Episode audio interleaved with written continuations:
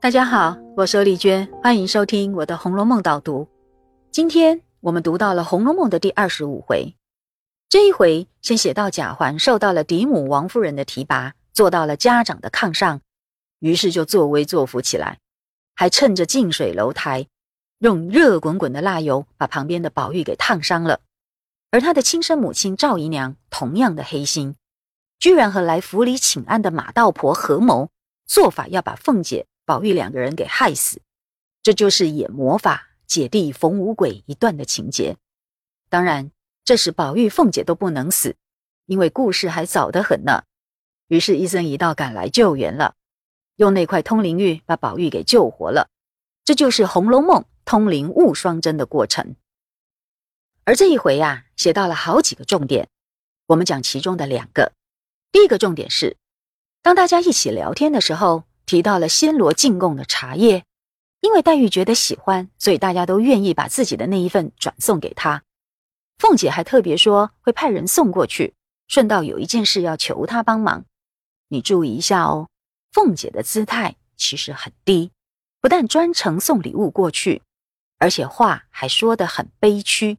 她用的是“求”这个字，没想到林黛玉又说歪话了，竟然说。凤姐只给他一点茶叶，就要使唤他了，那这不等于说凤姐把黛玉当做下人吗？这简直是颠倒是非呀！于是凤姐可不甘示弱了，当场给黛玉开了一个玩笑。她说：“你既吃了我们家的茶，怎么还不给我们家做媳妇？”那林黛玉羞红了脸，又啐了一口。凤姐就挑明了，指着宝玉说：“你瞧瞧，人物儿门第配不上，根基配不上，家私配不上，哪一点还玷辱了谁呢？”那这就讲的太露骨了，林黛玉实在承受不起，于是抬身就走。大家要注意，王熙凤这说心的玩笑可不是信口开河的胡言乱语。你想想看，凤姐是何等精明、懂得轻重分寸的人，这样才能获得贾母的喜爱以及王夫人的信赖。所以说，这玩笑话其实隐含了家族内部高层的舆论。后来呢？小说里也不断提到上上下下同样的说法，都显示出黛玉身为宝二奶奶的预定人选，其实是众所公认的。哦。你看，连脂砚斋都批说，二玉的事在贾府上下，包含看书人、批书人都信定是一段好夫妻，而书中常常每每道极。所以说，小说的真相其实是木石姻缘，只可惜。大家因为只注意到金玉良姻的预言，结果就被蒙蔽了，都没有认真读到这一点呐。那讲完了这一回的第一个重点，接下来就是这一回的第二个重点。你看，当这场和婚姻有关的玩笑到达巅峰的时候，突然急转直下，发生了宝玉、凤姐中邪的事故，而且情况越来越危急，这两个病人几乎是无药可救了。这时幸好来了救星，那就是一僧一道。这两个半仙念咒做法，终于驱魔除祟，让中邪的两个人逐渐痊愈。就在这一段惊心动魄、起死回生的过程里，我要特别提醒大家注意其中的两件事：第一，是谁救了宝玉？你一定会说，当然是一生一道啊，这不是再明显不过的吗？也确实，这个答案完全正确，但是还不够。我要请你注意一下。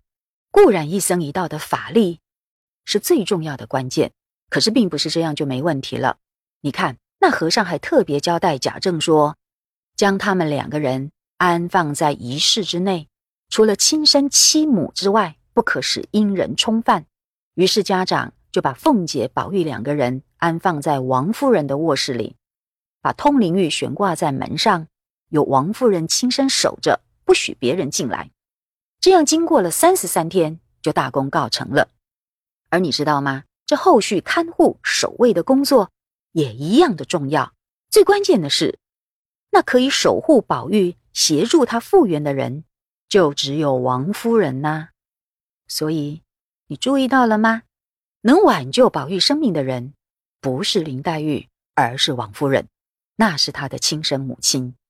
她在最初给了宝玉生命，这时。也给了他复活的希望。换句话说，真正能救宝玉的人是亲情，而不是爱情呐。讲完了宝玉复活的力量，让我们注意第二个重点，也就是凤姐、宝玉受到这样致命的灾难而生死交关的时候，最伤心悲痛的人是哪些呢？请你仔细看一下，那些长辈们自然是不用说了。可是除此之外，以平辈来看，凤姐这边有她的丫鬟平儿、凤儿等哭得泪天泪地，可见主仆情深，关系深厚。可是再有一个，也是比诸人哭得忘餐废寝、寻死觅活的人之一哦。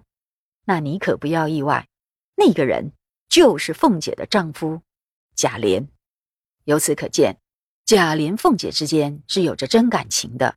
我们不能因为某一些有点尔虞我诈的情节就以偏概全，误以为这对夫妻只是同床异梦。其实世间的事情都不是那么简单的。那么在宝玉这一边呢，围在他床边痛哭的，就只提到袭人一个人了。除此之外，并没有写到晴雯，甚至也没有提到黛玉哦。这不是非常特别吗？看起来宝玉是很喜欢晴雯，这没有错。但是那比较多的其实是宠爱、纵容，是一种欣赏。我们看后面的撕扇子做千金一笑那一段就知道了。而反过来说，晴雯对宝玉也没有比袭人更深情，因为她的性格没那么细致，也没那么深刻，连带的情感性质也就比较粗放。那这样的人是不会哭得废寝忘餐、寻死觅活的。在这种生死交关的关键时刻，最是真情流露。而曹雪芹告诉我们，给宝玉最深的真爱的人，就是袭人。这么说来，我们这一回所讲的几个重点，是不是都很值得我们重新思考《红楼梦》的意义呢？那么这一回的导读就讲到这里，我们下次再会。